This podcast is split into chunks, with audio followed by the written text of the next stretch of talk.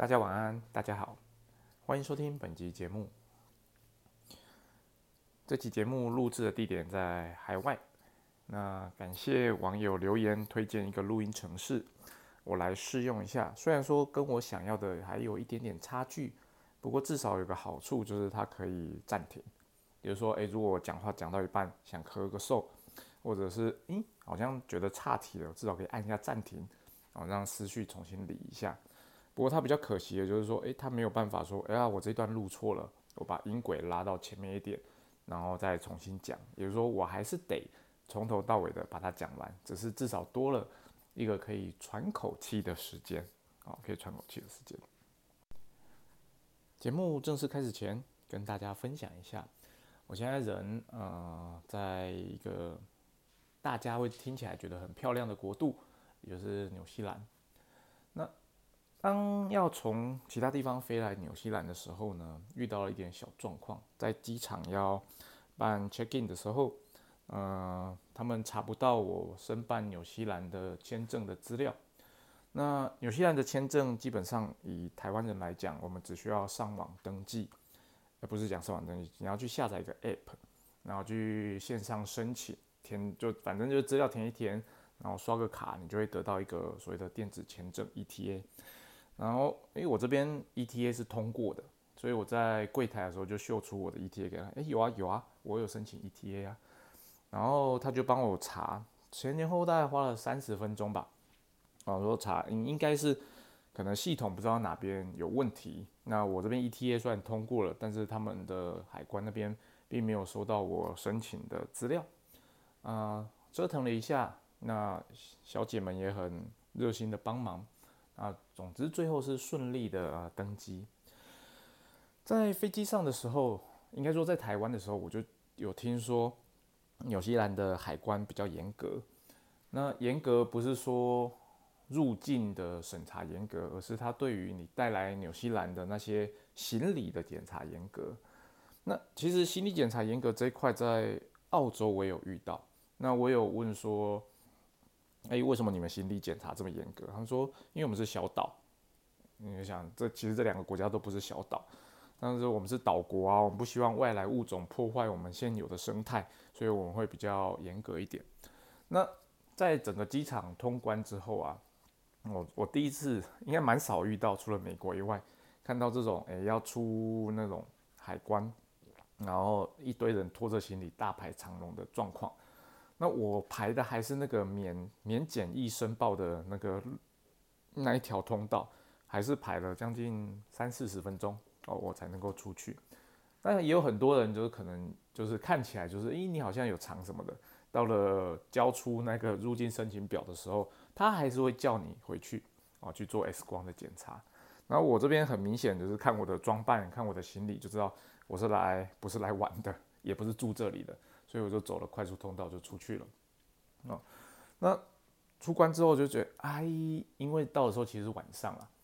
也没有觉得嗯纽西兰有特别美嘛，因为看不到，哦看不到。但是到呃奥克兰之后就觉得，哎，这个城市跟我想的不太一样。哦，不太一样。那可能是奥克兰现在有很多的道路建设的关系，到处都在施工，然后那个司机也是绕绕绕，他没办法找到哪一条路可以绕到饭店的正门口让我下车。我最后就跟他讲说，啊，没关系啊，就这边下车。我看地图也很近，我自己走过去就好了。哦，总之，呃，第一眼看这个城市跟我想的差蛮多的，差蛮多的，而且路上很意外的。还蛮多的，呃，无家可归的游民，哦，呃，听到这边，大家有没有觉得，诶，是不是跟你想象中的纽西兰不太一样呢？但，有可能是因为我目前都还是在 city 的关系啦。那也许 city 本来就是这个感觉，那只是我孤陋寡闻，毕竟我是第一次来这个地方。但是在奥克兰这个城市呢，我觉得就是这里的华人很多，啊，就是。多到一个我觉得有点太多的程度，就是你到处都是可以看到华人，而且到处是可以看到，哎，不能讲看到，听到讲中文的人，那大部分都是中国人，哦，绝大多数都是中国人，因为那个讲话的口音很明显的就不是台湾来的，也不是香港来的，对，那他们都是，我相信都是移民过来的啦，移民过来，因为毕竟大多数时候是讲英文啊，只有跟自己都是华人的时候，他们才讲中文。啊，这是我对奥克兰的初步印象，要给大家分享。今天想跟大家分享的，啊，跟纽西兰比较没有关系，啊，是跟澳洲这个市场。澳洲这个市场跟纽西兰这个市场呢，在绝大多数人的公司的销售系统里面，如果你有做外销的，其实都会把它分派到同一个区域上，因为它就是纽澳纽澳，大家都是在讲纽澳。那或者是更大一点区域，大家会把它分到啊 APAC 亚亚洲太平洋区域跟东南亚把它画在一起。那实际来之后，你就会发现，其实这边的生意形态。跟东南亚、跟亚洲完全不一样，哦，完全不一样。我之前的节目可能有大概提到过，就是，嗯，你如果把一套的生意模式想要从一个国家套到另外一个国家，很多时候它是不适用的。那现在呢，因为我们习惯性的把澳洲、纽西兰归类在东南亚这个区块，那所以。很多时候会讲说，诶，用东南亚做生意那一套模式，就直接套到这边来。哦，其实我觉得这是完全的大错特错。纽澳我们其实可以把它想象成就是一个西方国家，啊，就是个西方国家，但是它的生意形态又跟西方国家不太一样。不一样的地方在哪呢？不一样的地方在它地广人稀，哦，就是它国家很大，但是它的人口，呃，人口也不少了，可能有几千万人。对，可是呢，你看它的土地面积这么的大，也就是它单位土地的平均人口数其实是很低的，很低的。也也因为这样子，所以它整体而言发展出一套不一样的销售网络出来。它不太像是呃，像我们东南亚国家，我们就是很密集的一个代理商，他可能想要吃掉全国，然后它有些可能会有区域经销商，有些不会有。在澳洲，基本上你如果想要吃下澳洲每一个州，澳洲它还是有分 state 啊，你要吃下澳洲每一个州，一间代理商是绝对不够的。那很奇怪的，我发现很多大品牌在纽澳这个地方，它就是设一间代理商啊，设一间代理商。那这间代理商就是他要负责纽澳。那么它不可能不止澳洲，它可能连纽西兰都分给澳洲。我这边要说，这是绝对错误的。即使纽澳，它可能都是以白人体系为主的政体，或者是呃社会的形态，但它这两国的生生意模式也是完全的不一样。所以同一套放在一起，那一定会是出问题的，哦，出问题。那澳洲其实它土地面积这么的大，它人口其实跟台湾差不了多少。在这种情况下，很多时候我们会认为啊，土地这么大，啊，GDP 这么高，所以啊，我台湾假设一年可以做到营业额是一千万好了，那我澳洲我至少也可以做个一亿啊，五亿吧？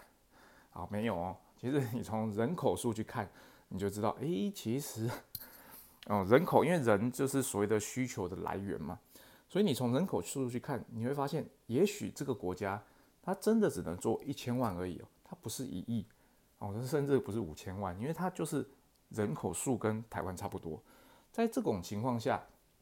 哦，过往的一些想象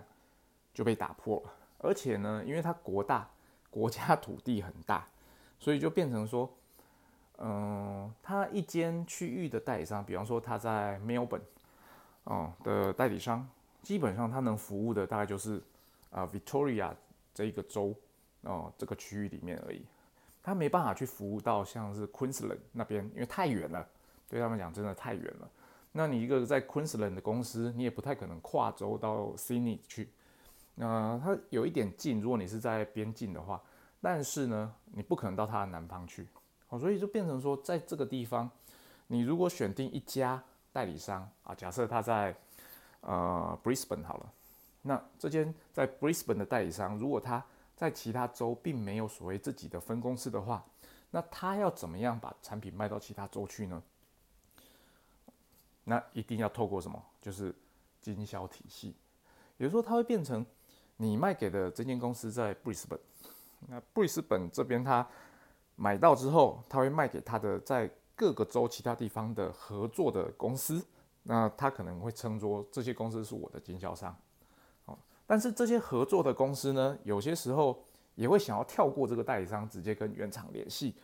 那这个时候你你也没办法判断说，诶，这些这间突然间冒出来的是不是你原本代理商的经销商？所以有些时候，呃，生意上的一些冲突就会从这个地方而来。但这样的营运模式其实真的就是因应了地大人稀所造成的。那就变成说，啊，我是区域的经销商，我可能没有那么的大的量可以跟这个大品牌谈所谓的代理权。但是会有一个人想要跳出来说，诶，我来负责，哦，我来负责跟大品牌谈这些代理权。那我谈完之后，诶，我把这些量分给你，那我可能就是抽一点中转的手续费，我赚这个，那你赚你跟客户之间的那些利润，哦，他们的营运模式大概是这个样子。以前呢，我搞不懂为什么一定要这样搞，因为我是希望我的代理商他可以直接面对客户。那但是如果是这样营营运的模式的话，就变成我的代理商。会给他的经销商，他的经销商再给他的客户。那很多时候，诶，客户那边有问题的时候，经过层层的呃问题反馈、反馈、反馈，可能百分之百的问题反馈到我原厂这边的时候，我只收到百分之三十的讯息，然后我要去解决，叭叭叭叭，就会变成说，诶，奇怪，这个问题很怪，我不知道该怎么去帮他，诶，或者是我帮了他，我给了他的答案之后，结果没办法解决最终端的问题。后来才知道说啊，原来这个市场经过太多层，就会变成你在销售一些比较复杂设备的时候，他遇到了一些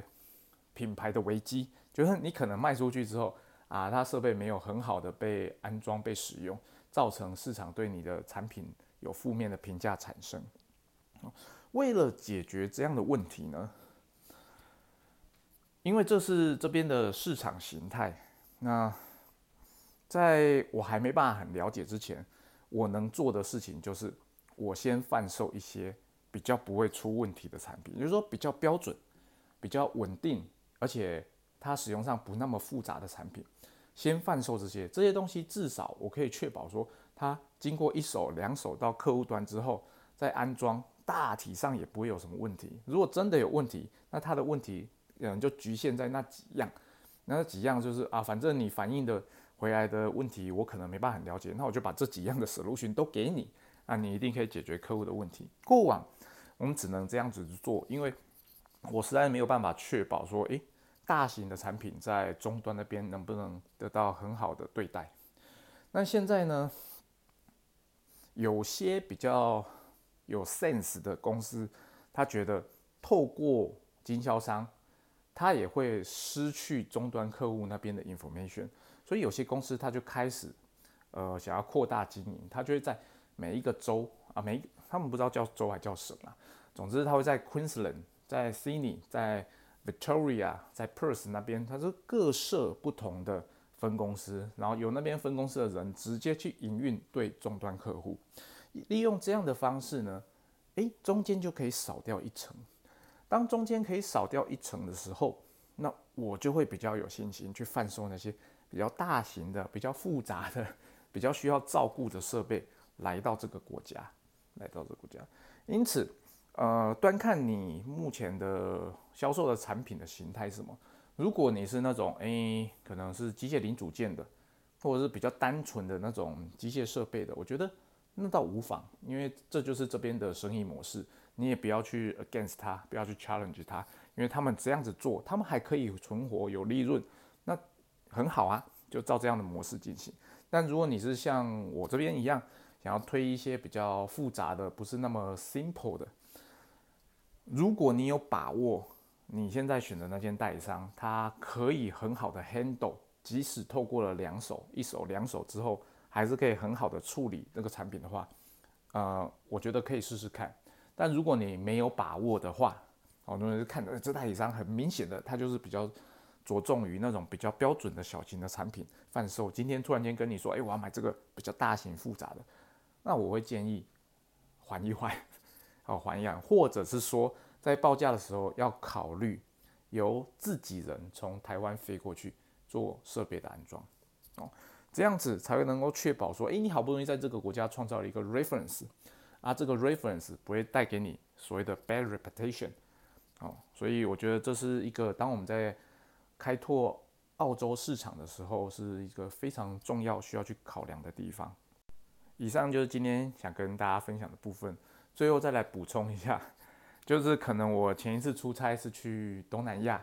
我觉得啊那里物价好便宜啊，哦就是吃喝很开心。来到澳洲之后，觉得哇东西好贵啊，啊因为那是一种对比的感觉，就是突然间觉得哎吃一餐要什么五百块起跳，好像有点夸张。一瓶酒哦两百两三百块一杯酒，就觉得啊怎么那么贵？然后后来想一想，哎啊这就是他们这地方的国民所得就是这么高嘛。相对而言，你是用呃台湾的人的寿星的角度来看这件事，你就觉得哎，这变贵。可是你把它想一下，哎，你如果你今天是在美国呢，哎，这个价格好像又觉得呃，好像就是差不多是这个价格，哦，差不多是这个价格。那在这边我更我觉得有一个东西确实是比较贵啊，就是 Uber。我觉得这边这里的 Uber 比美国稍贵一点，哦，稍贵一点。那我觉得贵蛮多的，不能讲稍贵一点。那也许是我以前没有来过这里，这里可能本来就这么贵，或者是说，诶 u b e r 在全球都涨价。不过没有啊，因为我去年十一月才去美国，我觉得确实这里的叫 Uber 轿车比欧美贵一点。好，欧美贵一点。那呃，我后来有好像有听说，是因为这边的人，如果你要取得那种职业驾驶执照，你要花费的成本比较高。所以在这种情况下，所以它的收费就会比较高，这是我听来的，我不知道是不是事实，那跟大家分享。那在这里的话，有一个食物我蛮推荐大家试的，啊，羊羊肉，嗯，可能这边就是地大，畜牧业很发达，我觉得这边的羊肉很好吃，哦，都没有羊骚味，而且又嫩。那大家有机会到纽澳来的话，一定要试试看。好，以上就是今天的节目分享，谢谢大家。希望今天的音质还可以，因为我第一次用这个录音程式。好，拜拜。